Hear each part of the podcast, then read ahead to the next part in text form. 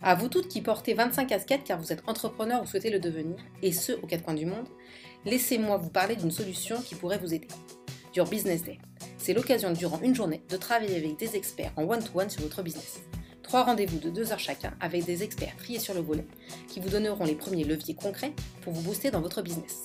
Pourquoi toujours repousser le lendemain? C'est maintenant qu'il faut agir et qu'il faut vous entourer pour gagner en temps et en efficacité. Allez, vous sautez le pas? Rejoignez-nous, c'est sur www.themusette.com et retrouvez-nous aussi sur Instagram. Et maintenant, place à notre nouvel épisode.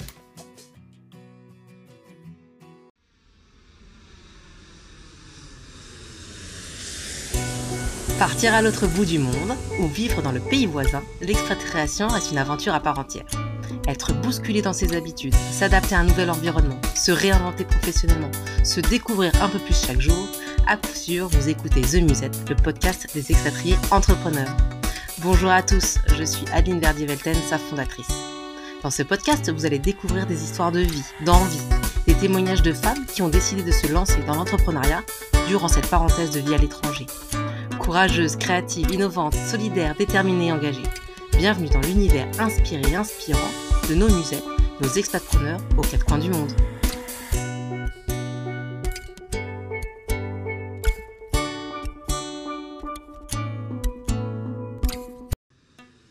Les études de droit m'ont beaucoup aidé à, faire quelque chose de très droit comme ça, de très structuré. Voilà, c'est de, la slow fashion, même pour, euh, pour les vêtements, etc., on n'a pas de, de, produits qui sont fabriqués en, Chine. Euh, je vous forme. Une fois que vous êtes formé, vous savez ce que vous avez à faire. Moi, je ne veux pas être là à venir à contrôler. Je vous fais confiance c'est votre boulot, vous êtes responsable. Et ça, ils aiment bien. J'ai quand même, euh, réussi, donc j'ai lâché mon deuxième, boulot il y a deux ans et je vis de mon, de entreprise qui était, ça c'était vraiment, euh, personnellement, c'était une grosse réussite pour moi. On s'envole pour l'Australie, discuter avec Solveig, notre nouvelle musette, dans ce nouvel épisode. Après avoir tout lâché en France pour venir s'installer à l'autre bout du monde, puisse être séparé de son compagnon, c'est à coup de volonté et d'une équipe de choc que Solveig a lancé son projet Le pour l'Australie, discuter avec Solveig, notre nouvelle musette dans ce nouvel épisode. Après avoir tout lâché en challenge pour venir s'installer mais aussi à son statut de s'être séparé de son compagnon d'expat, c'est à coup de volonté et d'une équipe de choc que Solveig a lancé son projet Le Marché, un lieu où la gastronomie française prend place sur les terres australiennes. Discussion autour des challenges liés à son projet, mais aussi à son statut de maman solo, de sa vie d'expat et bien plus encore. Bonne écoute entre Dubaï et Sydney. Bonjour à tous et à toutes et bienvenue dans notre nouvel épisode dédié à l'entrepreneuriat en expatriation. Aujourd'hui, je suis très contente de recevoir une nouvelle musette, Solveig. Bonjour Solveig et bienvenue. Bonjour Adeline, merci de me recevoir. Eh bien, écoute, je suis ravie parce que voilà, nous avons une grande distance entre nous, écoute, et encore plus avec la famille en France. Euh, Solveig, est-ce que euh, depuis quelques épisodes, voilà, je demande à, nos invités euh, de se présenter rapidement. Donc, alors, est-ce que tu pourrais nous dire, voilà, qui tu es, où tu vis justement, avec qui et d'où tu viens? Donc, je m'appelle Solveig Coulon, j'ai 47 ans, je vis à Sydney, en Australie, depuis, ça fera 10 ans le 1er janvier que je suis en Australie. Je, suis venue ici avec euh, mon ex-conjoint qui est le papa de mes filles, qui est australien. Et euh, bah, maintenant, je, suis célibataire avec mes deux filles, euh, mes deux filles de 12 ans et 16 ans à Sydney. Ok, et tu voilà. d'où au, départ? Alors, je suis née à Paris, mais j'ai grandi principalement dans le sud de la France, donc Vence, à côté de Saint-Paul-de-Vence, et puis Nîmes. Ok, je vois bien. Voilà, le sud. C'est bien, tu retrouves un petit peu de chaleur peut-être en Australie. absolument.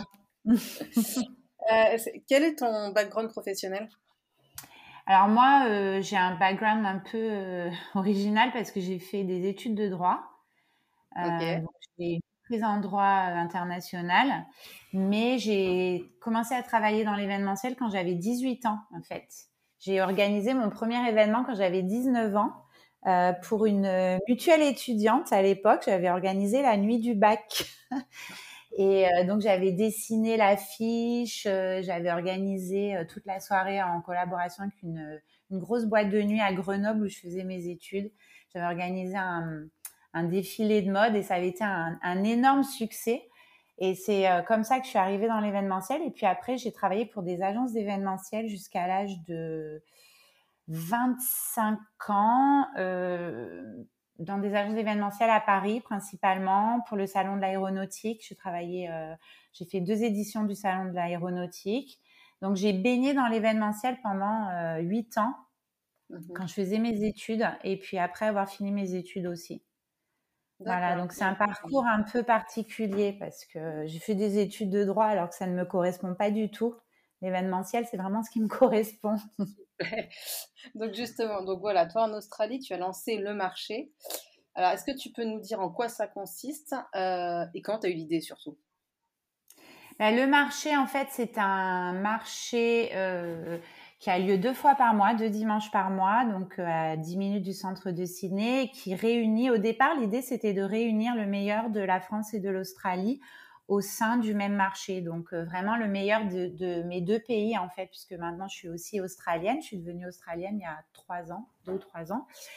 Donc euh, c'est un mélange de produits locaux où là on a vraiment euh, des fermiers, des producteurs locaux australiens qui viennent vendre leurs fruits, leurs légumes, les œufs, le miel, le lait, la viande, le boucher, avec toute la gastronomie française donc là, c'est le saucisson, fromage, euh, vin français, des boulangers, mais aussi des artisans, de l'artisanat. Donc pareil, des artisans australiens.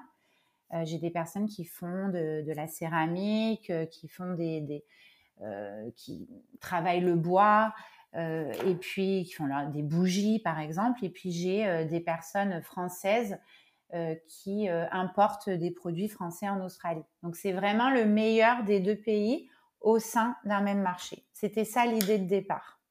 D'accord. Et, je me pose la question, tu as eu l'idée assez rapidement parce que tu disais que tu as euh, suivi ton, ton mari euh, à l'époque. Alors, c'est pas toujours évident d'être le entre guillemets, conjoint suiveur. Euh, voilà. Est-ce que toi, tu as eu l'idée tout de suite ou tu as eu d'avoir, dû avoir un temps d'adaptation? Alors non, en fait, nous, quand on est arrivé en Australie, on n'était pas du tout sous un statut expatrié. On a on a vraiment lâché nos vies en France. Moi, j'étais cadre en France. J'avais un, poste, euh, voilà, euh, ça se passait très bien. Donc, on a tout lâché et on a recommencé à zéro en Australie, lui et moi. Donc, moi, j'ai créé une première euh, entreprise que j'ai toujours qui, est spécialisée dans le, du linge de table, des nappes, des torchons, des tabliers qui sont entièrement fabriqués en France et que je fais venir ici. Et puis au, fur, et à mesure des années, j'ai j'ai eu l'occasion de retravailler dans l'événementiel vraiment par accident.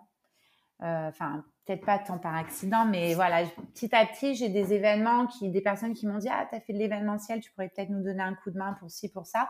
Et petit à petit, je me suis dit euh, En fait, j'avais adoré travailler dans l'événementiel quand j'étais en France, mais comme j'étais juriste, c'était un peu difficile de justifier ça au niveau des employeurs de dire j'ai une maîtrise en droit international, mais j'aimerais bien faire de l'événementiel. Bon, les gens, ils n'étaient pas très convaincus. Et en fait, plus j'ai baigné dans l'événement à Ciné, et puis je me suis dit, non, mais en fait, c'est ma vocation, c'est ce que j'aime faire et c'est ce que je veux faire. Donc, petit à petit, j'ai commencé à, euh, par euh, travailler pour euh, des, personnes et organiser, organiser leurs événements. Et puis, j'ai organisé des événements pour le 14 juillet à Sydney. Donc, des mmh petits marchés du, pour, euh, pour le 14 juillet qui ont tout de suite très bien marché. Euh, et puis après, j'ai fait, euh, j'ai grandi, j'ai fait des événements pour Noël. Donc à l'époque, j'avais encore mon, business de linge de table, donc je, je, vacillais entre les deux. Et puis après, je me suis séparée. donc là, ça a été encore de nouveau ben, reprendre tout à zéro parce que c'est pas la même dynamique d'être toute seule. Et surtout mmh. que le, le coût de la vie à Sydney est très très très cher. Donc, euh, de me retrouver euh, maman célibataire toute seule en étant entrepreneur, c'était compliqué financièrement. Donc, j'ai dû euh, prendre un deuxième boulot. Et là, j'ai aussi travaillé dans l'événementiel pour une, compagnie de, une grosse compagnie de croisière à Sydney. Et puis, en fait, pendant le lockdown, pendant le confinement, tout était à l'arrêt. Et en fait, ça a été une opportunité pour moi de, de, me poser et puis de revoir les choses, de prendre du recul et de me dire, ben, je veux vraiment faire de l'événementiel tout le temps. Comment est-ce que je peux, euh, je, peux, je peux réaliser ça? Mais en fait, j'ai eu l'idée du marché. Je me suis posée en fait, chose qui est très rare parce que je suis tout le temps à fond avec mes filles, euh, mon travail, les marchés, me lever, je suis tout le temps à fond et le, confinement m'a donné l'occasion de me poser et de réfléchir et en fait j'ai pensé au marché donc je l'ai lancé juste après la fin du premier confinement à Sydney. Ok, ouais donc c'est ce que j'allais dire donc tu as lancé ça euh, pendant le confinement, enfin juste après, euh, mais c'est quoi les, les, les, les difficultés majeures que tu as rencontrées? Parce que euh, je, enfin, en plus, tu as un rythme soutenu parce que c'est deux fois par mois le marché, donc quand même. Ouais. Euh, les difficultés euh, que j'ai rencontrées, ça, a été tout ce qui a été démarche en fait au niveau pour obtenir l'autorisation d'avoir le marché parce que l'Australie est un pays qui est très très réglementé pour tout. Ce qui est bien d'un côté, mais c'est vrai que bon, on dit que la France il y a de la paperasse, en Australie c'est énorme aussi. Donc euh, c'est bien hein, de comparer. Et donc ça, ça a été la, partie la plus difficile parce que j'ai dû, j'avais mon marché à un endroit, dans un lieu à Willoughby, et ce lieu a fermé, donc j'ai dû trouver un nouvel endroit. Et ça m'a pris six mois pour obtenir les autorisations, fournir tous les certificats. j'ai dû, c'était un travail euh, de titan. Donc là, mes études de droit m'ont énormément aidé parce qu'en fait, c'était très, très, très procédurier. J'ai dû aller chercher dans les lois, la réglementation, tout ce qui était hygiène au niveau euh, nourriture, etc. pour mes vendeurs. Donc, comme quoi, hein, euh, mm. tout peut servir. Et puis, j'ai donc ça, c'était dur. Et puis aussi, ce qui a été très dur, c'était de, maintenir le marché ouvert euh, pendant le confinement. Alors ça, c'était vraiment ah bah très, très dur. Oui, j'imagine. Vous avez pu le faire quand même on a pu le faire, on est resté ouvert parce que donc en Australie, euh, comme en France, tous les services de base, donc nourriture, hygiène, avaient le droit de rester ouverts. Donc on est resté ouvert que pour la nourriture. Mais encore une fois, comme l'Australie est très réglementée et que les Australiens sont très à cheval sur le respect des règles, euh, il y avait beaucoup de pression pour que le marché reste ouvert dans des conditions dans lesquelles où les gens puissent se sentir en sécurité et où ils voyaient qu'on ne faisait pas n'importe quoi, qu'on ne mettait pas euh, les gens à risque et la communauté à risque. Mais ça a été une expérience très enrichissante parce que en fait j'ai fait les choses de manière très procédurière et encore une fois bah, je crois que mes études de droit m'ont beaucoup aidé à, faire quelque chose de très droit comme ça de très structuré et en fait, les gens ont vu qu'on faisait ça, qu'on faisait ça bien, que c'était très, euh, qu'on était en sécurité au marché, en fait, qu'on pouvait venir faire ses courses sans, sans que ce soit n'importe quoi et que on mette les gens à risque. Et ça a renforcé l'image de marque de notre marché, où les gens d'abord étaient très contents de pouvoir continuer à venir faire leur shopping au marché et de prendre l'air mmh. pendant le pendant le confinement et puis euh, de voir voilà qu'on prenait les choses au sérieux, qu'on faisait attention, qu'on essayait de les protéger. Et du coup, ça a renforcé euh, notre, notre clientèle. Non, c'est bien, c'est bien. Et, donc tu disais, parce que euh, il y en a qui importent des, des produits de France. je suppose qu'il y en a qui font la, comment dire, la cuisine française à partir d'ingrédients locaux. c'est ça. Il y a, y a, y a, il doit y avoir un coût, tout ça. Euh, surtout pour ceux qui importent, non? Alors en fait, euh, donc il y a deux catégories. Voilà, donc dans les artisans, bon, il y a des gens, des personnes qui importent. Euh, dans les foodies, dans les personnes qui cuisinent, j'ai une personne par exemple, Joël, elle, elle est spécialisée en truffes, elle est française, donc elle, elle fait tous ses produits à base de truffes, mais c'est des truffes qu'elle qu'elle a sur sa propriété à Canberra et elle fait après des sauces, des mayonnaises, elle fait des petits plats maison, euh, des brioches, euh, des mmh. quiches à la truffe. Euh, j'ai une personne qui fait du saucisson, donc c'est une recette française, mais en effet fabriquée en Australie avec des produits australiens. J'ai Cyril, alors lui par exemple, il est chef, il a un restaurant et le week-end il fait le marché. Donc lui, sur place au marché, il cuisine du bœuf bourguignon, des, des escargots. Euh, Voilà, donc c'est un, un, mélange des deux en fait. Hein. Le fromage, il vient de France. Donc là, c'est du Saint-Maur, du Camembert, des vrais fromages français. Euh, et de se faire importer, c'est pas trop compliqué? Ah, Moi, je vois que Dubaï, c'est très compliqué. Donc, je me dis l'Australie encore plus loin. Euh, si, c'est très compliqué euh. parce qu'en plus, en Australie, bon, je crois que c'est en train de changer, mais tout doit être pasteurisé. Donc, il n'y a pas de fromage à base de lait cru. on n'a pas le droit de faire entrer du fromage à, à base de lait cru. Alors, je ne suis pas une spécialiste là-dessus. Il faudrait parler à Aurore, qui est la bosse du, du fromage en Australie. Mais euh, je sais que ça, par exemple, c'est un problème. Et puis, euh, les douanes en Australie, euh, c'est très, très strict. souvent, mes artisans, ils me disent on a nos produits qui sont bloqués à la douane. voilà, et puis ça, pareil, avec des coûts incroyables. Non, mais comme quoi, il faut être courageux pour se lancer dans ce que tu fais parce que bah, ça doit être tellement une prise de tête, toute cette administrative, justement, et toute cette rigueur, que ça doit être fatigant à un moment. Ben, C'est-à-dire que oui, parce qu'il faut tout calculer. Enfin, même je vois, je vois moi par rapport à, mes, à mon, mon linge de table, le nombre de fois où je dois être livrée. Et puis évidemment, je suis livrée la veille de l'événement et puis ça n'arrive pas. C'est voilà, alors il faut que j'aille chercher les, les, colis à la douane, je me déplace, je me dépêche. Bon, oui, c'est du stress, c'est sûr. C'est sûr que c'est du stress, mais après, on, on a l'habitude, hein, donc on, on, mmh. anticipe, on, a, on, apprend à travailler euh, comme ça. Hein. C'est un choix aussi. Oui, j'imagine. Euh, je me demandais si dans ta structure, tu avais euh, intégré une dimension écologique, c'est-à-dire que voilà, en ce moment, on parle beaucoup de l'environnement, etc. Est-ce que toi, euh, c'est intégré? Est-ce que c'est dans les produits? Est-ce que c'est dans, je sais pas, moi, la façon de gérer? Je sais pas.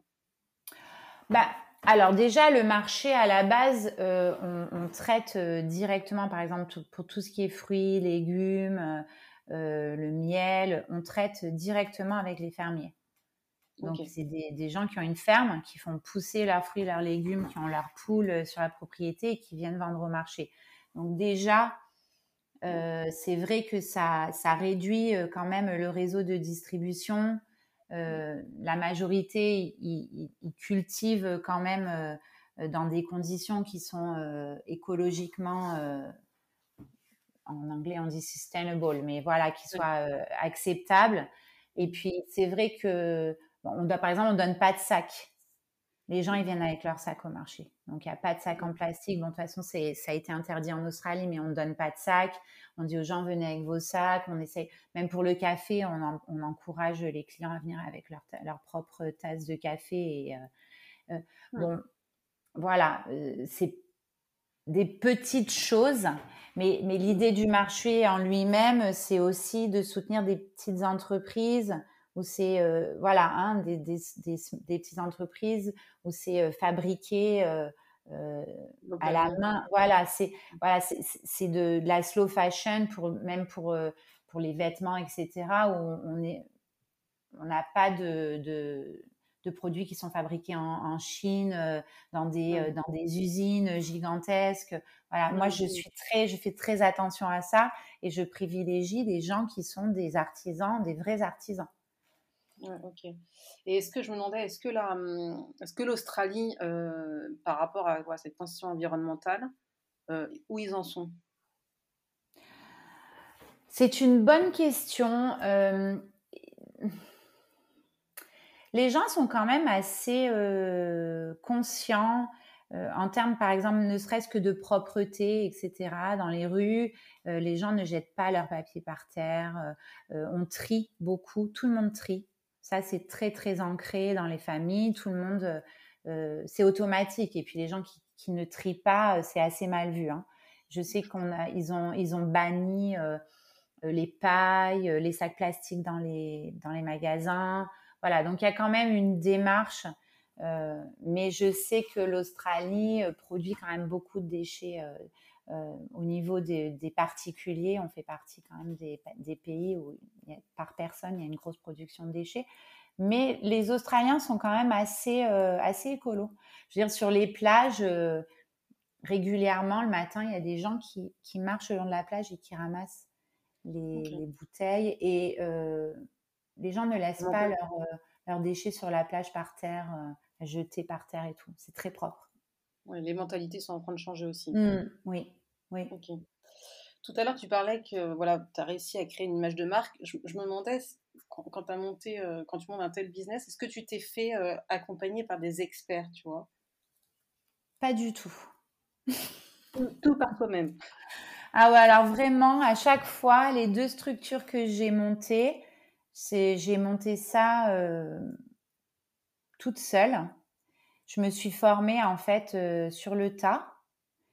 Euh, je me suis formée en ligne, notamment pendant le confinement, sur les réseaux sociaux, sur les designs, pour tout ce qui est asset sur les Instagram, parce que tout ça, ben, il faut apprendre. Hein, en fait, euh, comme tu le dis souvent très bien, d'abord, il faut euh, savoir euh, être multitask. Pouvoir faire un peu toucher à tout, la compta, le design, les social media, la communication, enfin la logistique. Je crois que c'est quand même la clé d'un entrepreneur, c'est de pouvoir un petit peu toucher à tout, mais aussi de savoir déléguer, de s'entourer des bonnes personnes. Et donc justement, est-ce que maintenant tu as, une équipe maintenant qui t'aide dans tout ça. Ah, j'ai une super équipe.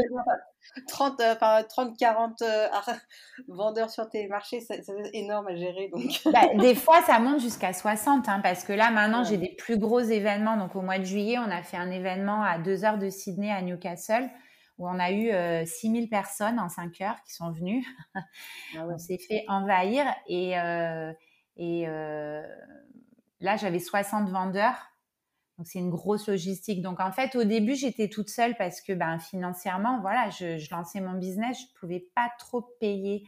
Je payais des gens, mais je pouvais pas. Euh, le budget, il était serré. Mais en fait, euh, physiquement, pour moi, enfin, j'ai pas 20 ans. Physiquement, c'est dur. Je, quand j'ai un marché, je me lève à 4h, 4h15 du matin pour aller tout installer. Donc, je, je, je me suis dit, il faut que tu t'entoures et que tu délègues et que et que tu répartisses les tâches parce que sinon, euh, tu te tues à la tâche. Et j'ai une super équipe. Donc en fait, j'ai euh, pas mal, euh, j'ai deux de mes très bonnes copines, amies, qui, qui travaillent au marché avec moi le week-end. Elles se relaient, donc elles sont toutes les deux profs de français. Mhm. et un week-end sur deux, elles se relaient. Elles viennent travailler. Et puis j'ai une équipe de jeunes, d'ados, parce que ça aussi, en Australie, les, jeunes commencent à travailler très tôt. À partir de 14 ans, tous les jeunes ont, un petit boulot. Ah ouais, ah, c'est hyper cool ça. ouais. Euh, euh, je dirais que 80% des ados à 14 ans, ils ont un, ils ont un job. Et ils veulent avoir un job. Donc, euh, j'ai ma grande fille qui va avoir 17 ans qui travaille pour moi. J'ai et j'ai quatre autres ados, ils ont entre 16 et 17 ans qui m'aide avec la logistique pour monter, démonter, ranger, transporter, bouger les tables, les tentes, nettoyer. Euh, voilà, donc j'en ai deux le matin qui font un shift du matin, très tôt, à 6 heures. Et j'en ai deux l'après-midi qui rangent. Et puis après, sur les gros événements, ils viennent euh, sur toute la journée ou la veille, où là, on se déplace. Pareil, pour faire la même chose, mais sur des plus gros événements. C'est super sympa parce que je les ah forme. Ils adorent, ils sont hyper intéressés. Je, leur donne des responsabilités. Je suis pas sur leur dos. Je leur dis voilà, euh, je vous forme. Et une fois que vous êtes formés, vous savez ce que vous avez à faire. Moi, je veux pas être là à venir à contrôler. Je vous fais confiance. C'est votre boulot. Vous êtes responsable. Et ça, ils aiment bien. Ah, mais c'est vachement bien. Mais ça me fait penser à deux questions. Comment tu entre guillemets, sélectionne ou choisit ces jeunes ou, les personnes qui travaillent avec toi Et par rapport à ce travail de jeunes, est-ce que, enfin, en Australie, il y a un, est-ce qu'il y a un salaire minimum? Oui, il y a un salaire minimum, sachant que moi, je les paye plus que le salaire minimum. Et pour ceux qui font de la vente, euh, en plus, ils ont une commission. Donc, en fait, ils sont hyper contents parce qu'ils sont bien payés. Mais parce que c'est dur aussi ce qu'ils font. C'est physique, mmh. donc euh, j'ai pas envie de les payer au salaire minimum. Donc, euh, c'est quoi le salaire euh, minimum euh, euh, là-bas? À leur âge, c'est 12 dollars de l'heure. Et moi, je les paye 20 dollars de l'heure. Ah, ça, bien. Ils sont hyper contents. ils sont hyper contents et du coup, ils sont motivés. Donc, en fait, c'est bien.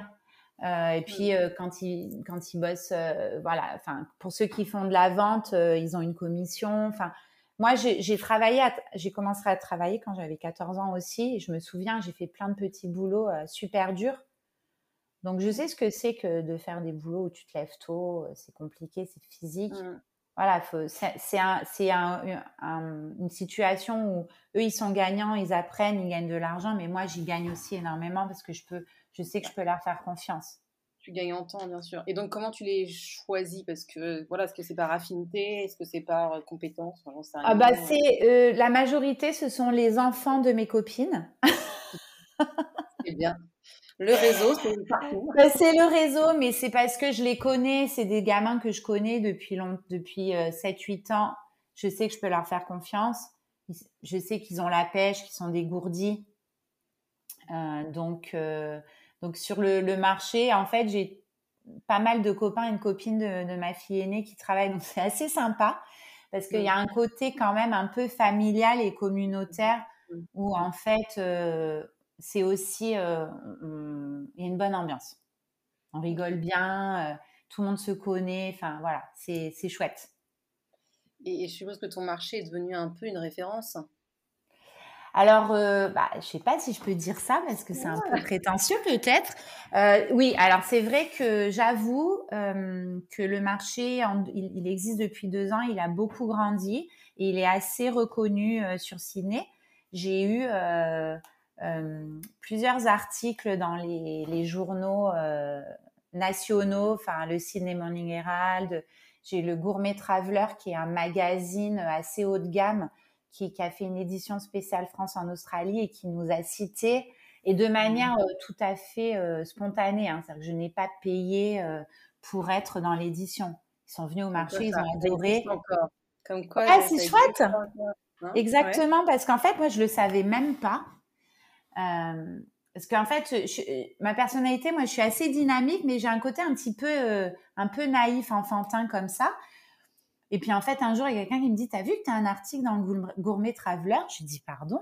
Elle me dit, bah oui, regarde. Et, en fait, c'est chouette de se dire que euh, y a le journaliste est venu au marché, a trouvé que c'était chouette, puis m'a donné un petit coup de pouce en mettant dans le, dans le journal. Quand j'ai partagé ça avec mes clients, les clients étaient super fiers. Ils ont dit, ah, c'est notre marché, c'est trop bien, vous étiez dans le Gourmet Traveler, bravo et tout.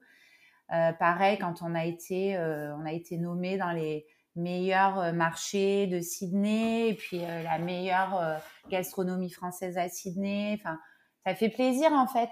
Ça me fait plaisir pour mon équipe aussi, pour ma, pour mes vendeurs parce que on travaille dur et puis ça paye quoi. Ouais, donc comme quoi, faut rien lâcher. Et tu aurais envie de transporter ailleurs ce, ce, marché, dans d'autres, tu vois, je sais pas, moi, Canberra. Bah alors justement, donc maintenant on a des demandes. On a des gens ah, qui bah nous disent alors quand est-ce que vous venez? Donc là maintenant on, l'emmène à Newcastle. Donc Newcastle ça a été euh, incroyable. C'était euh, même trop. Donc 6000 personnes, peut-être même 7000 en 5 heures. Donc c'était euh, fou. là donc j'ai l'université de Macquarie de Sydney. C'est une grosse université qui a 15 minutes de Willoughby qui m'a approché l'année dernière et donc j'ai lancé un marché une fois par mois euh, sur le campus avec eux, en partenariat avec eux. Donc ça, c'est le dernier projet là. On a fait le premier marché il y a 15 jours et puis on a un marché de Noël dans deux semaines avec l'université.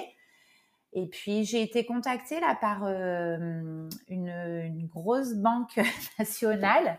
pour l'instant, il n'y a rien qui est fait. Donc c'est une cliente du marché qui travaille dans leur service événementiel qui m'a demandé si on pourrait faire une mini euh, version du marché pour euh, le staff en fait euh, de cette banque dans dans Ciné. Donc oui, en fait là je, suis un peu à un point où, j'ai l'opportunité de grandir. Donc là, je vais finir la saison de Noël. Et puis en janvier, je vais me poser pour remettre les choses à plat et voir comment je peux faire prospérer l'entreprise je vais sûrement devoir embaucher quelqu'un euh, pour le coup euh, sur un contrat permanent. Donc c'est chouette. C'est chouette. Créer de l'emploi. On, sent que tu es sur le point de bascule pour aller euh, au step d'après. Donc c'est sympa. tu disais donc tu étais maman solo et aussi donc entrepreneur. C'est quoi les difficultés perso et pro que tu peux rencontrer voilà, en, tant que chef d'entreprise et alors, je dirais, en expatriation, même si maintenant, voilà, tu, tu es presque plus une immigrée qu'une expat Alors, les challenges, bah, c'est. Euh, j'adore ma vie en Australie. Hein. Franchement, euh, je ne pense pas que je pourrais faire ça en France, malheureusement. Mais euh, puis, j'adore, j'adore les Australiens. Ils sont super sympas. Ils sont très positifs, un peu à l'américaine. Ce qui est dur, c'est que j'ai pas de famille ici. Aucune famille. Donc, quand je suis malade ou quand j'ai besoin de faire garder mes filles, même si elles sont un peu plus grandes maintenant, heureusement, j'ai mes copines. Mmh. J'ai mon réseau de copines, amies qui sont euh, comme de la famille. Mais c'est vrai que des fois, euh, j'aimerais bien pouvoir dire Maman, euh, tu peux venir me garder les filles, que je fasse un break. Mmh. Voilà, parce qu'en fait, je gère tout toute seule. Mmh. et en fait, du coup, au niveau du travail, je jongle tout le temps avec tout, tout le temps. C'est 7 jours sur 7 où je jongle. Alors là, je travaille, euh, parce que bon, les marchés, c'est le week-end, les events. Hmm. Donc, euh, il faut que je jongle pour euh, qu'est-ce que je fais des filles, comment, et pour être présente quand même avec elles. Donc, ça, c'est le gros challenge. C'est de ne pas avoir de soutien, en fait, de devoir. J'ai le soutien de mes amis, mais j'ai pas le soutien de ma famille c'est la question que je vais te poser parce que bon voilà, l'Australie c'est, pas du tout la porte à côté. Euh, gérer ce décalage horaire qui est quand même énorme euh, par rapport à ta famille, euh, difficile je suppose. Bah, parce que pour les appeler, tu vois, bon bah il est eux, il est que 8h du mat, toi il est déjà je sais pas, il doit être 18h 20h. Tu vois, c'est. Bah ça, on, on, a appris à gérer. J'imagine que c'est pareil pour toi avec ta famille on a appris à gérer et en fait, euh, je, j'envoie un, message à ma mère, elle m'envoie un message, tu es dispo, je peux vous appeler, oui, on s'appelle. Bon, c'est vrai qu'on s'appelle pas euh, toutes les semaines parce qu'en effet, des fois, elle me dit, je peux t'appeler, je dis, ah là, je suis en train de faire à manger, enfin, parce que il peut y avoir jusqu'à 10 heures de décalage entre la France et l'Australie. C'est ça. Euh, et puis, en effet, mes amis ou ma famille ne peuvent pas nous venir nous, nous voir euh, comme ça. C'est 24 heures de vol. Le prix des billets est assez euh, élevé. Donc, euh, c'est difficile de dire, bah, tiens, je rentre, je vais passer une semaine en France. C'est compliqué. oui, Quand on est si loin, on peut pas être plus loin qu'en Australie et de la France. C'est mm-hmm. hyper loin. Mm. Et justement, toi, tu arrives aussi à te prendre des des vacances avec ce rythme soutenu, tu arrives à te dire, je, je, tu vois, beaucoup d'expats rentrent en France pour les vacances, je parle souvent des vacances de Noël et ou d'été. Toi, tu, tu, peux le faire Alors maintenant que ça y est, j'ai quand même, euh, j'ai, j'ai réussi, donc j'ai lâché mon deuxième, mon deuxième boulot il y a deux ans et je vis de mon, de mon entreprise qui était, ça c'était vraiment, euh, personnellement, c'était une grosse réussite pour moi parce que quand j'avais deux boulots, euh, ben, je pouvais pas me consacrer à 100% au développement de mon business. Donc, c'était fait, mais vite fait tout le temps. Et en fait, j'ai dit, il faut que je lâche. J'ai pris le risque, hein, parce que financièrement, c'était chaud. Mais j'ai dit, non, il faut que tu lâches ce boulot. Il faut que tu te lances et que tu donnes la chance à 200% à ce business. Donc, j'ai lâché. Et un mois après, on était en confinement. Donc, euh, voilà. Mais c'est pas grave. Mais du coup, ça m'a permis de le développer vraiment et de saisir toutes les opportunités. Alors oui, maintenant, j'arrive à prendre des vacances puisque j'ai une super équipe. J'ai des gens en qui je fais confiance et avec qui ça, ça, fonctionne bien. Donc, par exemple, au mois de septembre, euh, je suis partie euh, neuf jours en vacances avec mes filles. Le jour du marché, j'ai tout installé à 5-6 heures du mat et puis j'ai donné le relais à ma team. J'ai dit, bon, bah, je pars. Donc, euh, vous savez ce que vous avez à faire. Puis en fait, ils ont, ils ont assuré, quoi. Donc ça, c'est bien parce que c'est le secret de pouvoir déléguer. Si tout repose sur moi et que si je suis pas là, ça marche pas, ouais, c'est pas possible. Donc euh, oui, j'arrive à prendre des vacances. Donc on est rentré en France euh, cinq semaines avec mes filles au mois de janvier. Alors du coup au mois de janvier, donc il faisait hyper froid alors que c'est l'été en Australie. Ça c'est le problème aussi. Et là on est parti neuf jours euh, en vacances à Bali. Et le marché, c'est très, enfin, très bien passé sans moi. Hein, euh. Personne n'est. Comme quoi, tu, comme quoi tu as réussi, quoi. ouais, donc c'est chouette parce que c'est aussi un soulagement aussi pour moi de me dire bon, je peux me poser, tout ne repose pas sur moi. Et d'ailleurs, je ne veux pas que ça repose sur moi. Mmh. Surtout pas. Je, me demandais si l'Australie, c'était un pays où, où l'entrepreneuriat est très présent.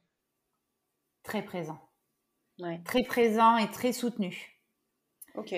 Euh, alors, et je peux comparer parce que quand j'étais en France, à, Nîmes, avant de venir en Australie, je travaillais pour une grosse mutuelle nationale et je travaillais avec des petites entreprises.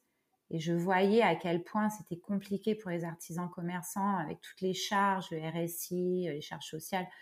C'est-à-dire que même en ayant un bon concept, euh, ils se faisaient tellement euh, assassiner par les charges que c'était compliqué. L'Australie, c'est pas ça du tout. C'est facile de monter une structure. Et si tu travailles dur et que tu en veux et que tu fais les choses bien, les gens te soutiennent. Et en fait, ça marche. Tu peux vite gagner de l'argent parce qu'il n'y a pas de.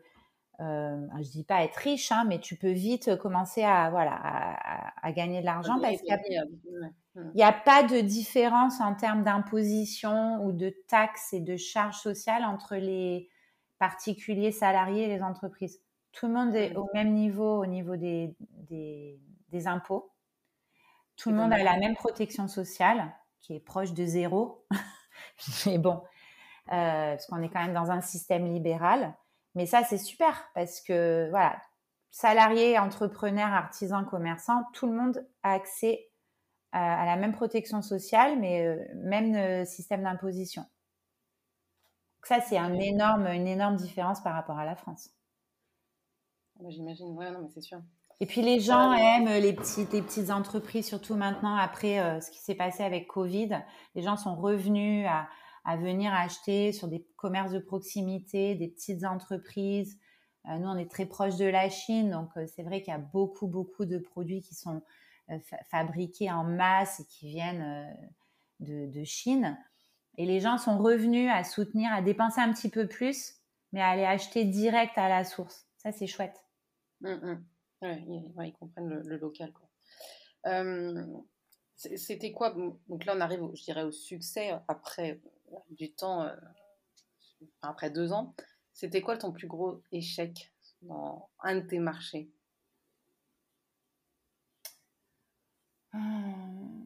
Échec Peut-être t'en as pas, c'est bien. Ben, j'ai pas vraiment eu d'échec, je dirais.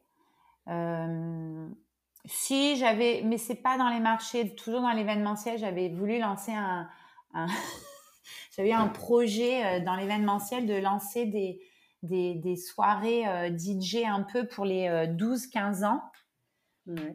et en fait, ça a été, ça n'a pas marché du tout. J'étais à fond, j'étais hyper motivée. J'ai dit, ouais, c'est vachement sympa. On leur euh, recrée un peu une discothèque, une boîte, euh, un truc chouette. Ça, a été le flop total. Euh, mais je me suis un peu précipitée là-dedans. Donc, en fait, j'ai appris, j'en ai tiré les leçons. Et, puis, ça fait partie de, l'entrepreneuriat. On peut pas toujours gagner. Et puis, il faut savoir perdre aussi. Et puis, j'en ai tiré les leçons. Après, je me suis retrouvée des fois dans des situations à des marchés où c'était super dur. J'ai eu un marché où il faisait 45 degrés euh, il y a deux ans euh, et où en fait les, les, vendeurs ils tombaient comme des mouches. Euh, tout le monde était rouge écarlate par terre. On a dû appeler les ambulances. Les gens, c'était horrible. Donc, j'ai dû ah bouger tout le monde à l'intérieur. Enfin voilà, j'ai eu des grosses pluies des inondations dans des marchés où on s'est fait euh, rincer. Donc pareil, j'étais trempée, pieds nus, en train de d'essayer de manager. Donc ça, c'était au début. Maintenant, j'ai appris aussi à gérer euh, le temps, la météo. météo. tout ça, en fait, c'est des expériences où, sur le moment, c'est dur, mais en fait, tu apprends pour la fois d'après à anticiper et à avoir un plan B en cas. Surtout qu'en Australie, le temps, c'est soit très chaud, soit des pluies torrentielles qu'on a eu des petites aventures comme ça où sur le moment on a bien galéré et puis maintenant on en reparle parce qu'en fait c'est toujours la même équipe de vendeurs. Les gens qui étaient là quand on s'est pris la canicule ou quand on s'est pris euh, un mois de pluie en une matinée c'est toujours ces mêmes gens là donc on en reparle on rigole on en rit maintenant on dit tu te souviens je vois cette fois là et tout. Mais c'est euh, on progresse. Bien sûr. Je, me demandais quel était le regard euh, que portaient les Australiens sur les Français est-ce qu'ils ont des, clichés euh, euh, type en tête sur, sur nous? À fond. Alors, Les Australiens adorent les Français. Ils adorent la France, ils adorent l'accent français, ils adorent la cuisine française. Donc, c'est vrai que ça, c'est un gros point fort pour moi parce que, bon, on est très bien accueillis, surtout là où j'habite au nord de Sydney, où c'est une clientèle un petit peu plus. Euh, les gens, ils adorent. Donc, ça, c'est vrai que c'est un peu déjà. Euh, le travail est mâché pour nous. Après, oui, oui, il y a des clichés hein, euh, qui nous disent ils nous demandent si on, se douche qu'une fois par semaine. Euh, ça, on me pose la question régulièrement si, euh, en effet, les femmes ne, se, ne s'épilent pas sous les bras. Les femmes françaises, apparemment, s'épilent pas sous les bras. Donc ça, voilà. Souvent, on me dit ah mais comment ça se fait Vous, les femmes françaises, vous êtes toujours très minces, alors que vous êtes tout le temps en train de manger des croissants, des gâteaux, mais vous êtes hyper minces. Comment ça se fait? Donc ça, c'est plutôt un compliment. Et puis beaucoup de compliments sur le style, en fait, sur le style vestimentaire, le look. Ah ça, ah, j'avoue. ça, c'est ah partout, ça. Ah, tu peux aussi? de New York, de New York à Dubaï en passant par l'Australie. Ah non, la French Touch, ça reste la French Touch. Ah ouais. Ah vraiment, ah là là, vous êtes tellement française. Souvent les gens me disent ah you're so French, you're so French. Et donc ça, mais c'est fait avec tellement de bienveillance euh, et de gentillesse, en fait, euh, que d'ailleurs on en rit et puis on en joue. au marché, on en joue à fond avec nos avec nos clients. On leur fait des blagues, on fait exprès de prendre l'accent. Puis l'accent, oh là là, alors ça, l'accent, bah, c'est pareil pour toi à Dubaï. Oh, j'adore votre accent, c'est tellement beau. Je pourrais vous écouter parler toute la journée. C'est bien. je ne me plains pas. Euh, tu disais tout à l'heure que les Australiens, c'est des gens très très positifs euh, et que tu aimais ça chez eux et je suppose que tu aimes leur qualité de vie. Qu'est-ce que tu aimes moins là-bas? Ah, Ce que j'aime moins, euh, qu'il n'y a pas de cantine à l'école pour les enfants. Faire la lunchbox. Je euh, Non, ce côté parfois très, un petit peu donneur de leçons. Donc comme tout est tout est très réglementé, euh, c'est vrai que et notamment pendant le pendant le confinement, on a eu des gens qui ont appelé la police, qui m'envoyaient des messages, qui me disaient qu'est-ce que vous faites, c'est n'importe quoi, euh, vous mettez les gens à risque dans le quartier avec votre marché. Euh, et qui ont appelé la police. Donc moi j'ai la police qui m'a appelé, qui m'a dit on va venir faire un, on va venir vérifier votre. Donc c'est dur quand même bien sûr, bien sûr. Euh, mais franchement, il n'y a pas grand-chose que j'aime pas. Euh, L'Australie, euh, je m'y sens bien. Je... C'est mon pays d'adoption. Les gens sont, sont gentils. Il y a un, très, un, un, très, un sens très fort de, de communauté. C'est ton premier pays d'expatriation? Oui. oui. Est-ce que tu te, tu te sentirais de, de faire une autre aventure justement d'expatriation ailleurs? Alors là, je te le dis directement. Euh, j'adore, hein, mais je le referai pas. C'est trop dur. Non, non. c'est trop dur. tu de, de, changer de pays, surtout d'aller là-bas parce que c'est loin? Recommencer, recommencer, de tout quitter avec les enfants, non, non. C'est, ça a été très très dur. Mmh. Très dur de tout laisser. De... En cours après, c'est pas évident. Non, je, ne le referai pas. J'adore être ici, hein, comme je te dis, je repartirai pas en France. Euh, mmh. mais, euh, mais par contre, je, ne referai pas ça euh, dans le sens inverse, même pour retourner en France.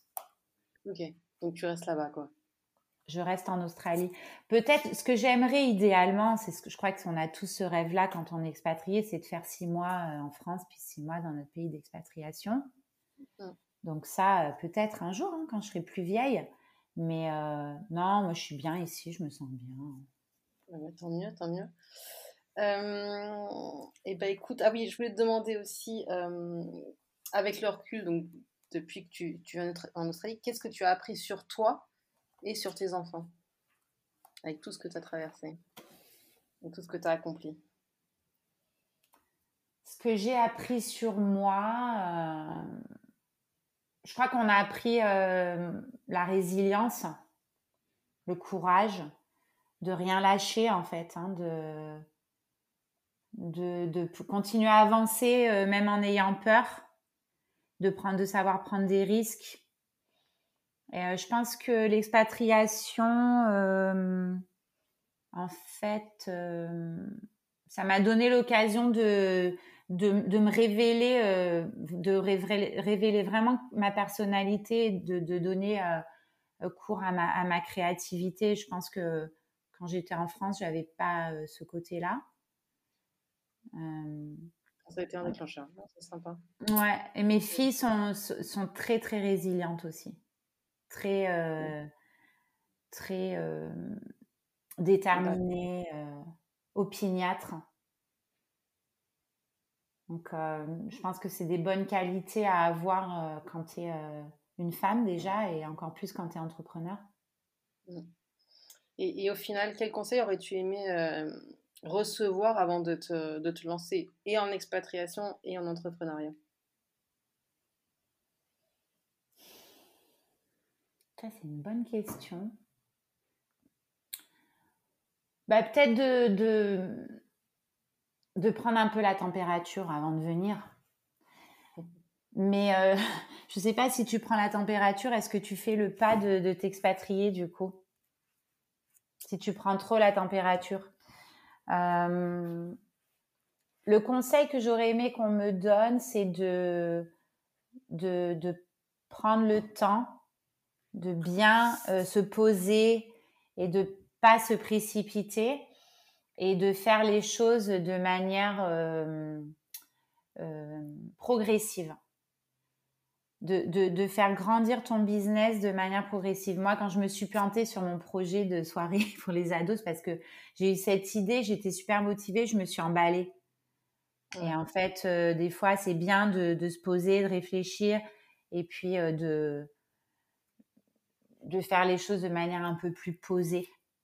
Mmh et puis, certainement, euh, vraiment, de, ça, je te rejoins là-dessus, de bien de savoir s'entourer des bonnes personnes et de savoir déléguer. Parce que je vois, hein, il y, a, des gens qui ont du mal à déléguer et qui sont encore dans le micromanagement. Et puis, je pense que c'est, je pense que c'est une erreur. Mmh. C'est d'accord. Très bien. Bah, écoute, pour terminer euh, cet épisode, je vais te poser des questions du tac au tac. Tu essaies de répondre au plus vite. Alors, pour toi, les trois clés de la réussite Passion, Euh, organisation et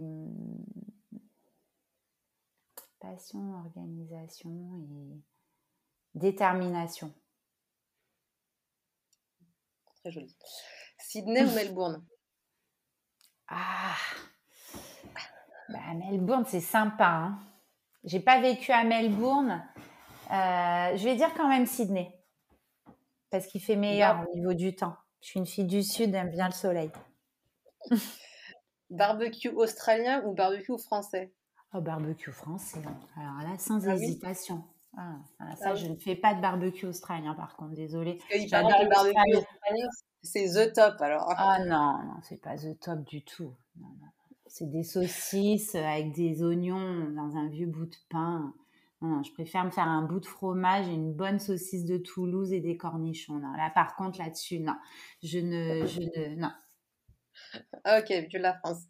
Euh, art de vivre australien ou art de vivre français? Hmm. Art de vivre français. Et enfin, trois mots pour décrire The Musette. Alors, Musette, je dirais euh, bah, entrepreneuriat, solidarité et euh, copine.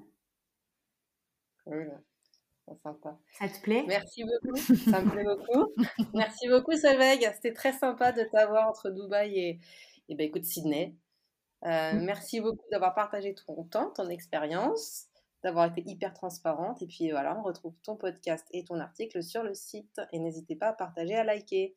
Merci Solveig, à bientôt. Merci beaucoup, c'était un grand plaisir d'échanger avec euh, toi et avec les musettes. Merci, à bientôt. Au revoir. Je suis ravie de vous avoir fait découvrir une nouvelle histoire d'expatpreneur. Un grand merci à notre invité de s'être livré avec sincérité et de nous avoir donné plein de bons conseils. Si vous souhaitez soutenir et faire briller nos entrepreneurs aux quatre coins du monde, n'hésitez pas à mettre des étoiles sur les différentes plateformes. À bientôt pour un prochain podcast d'Expatpreneur.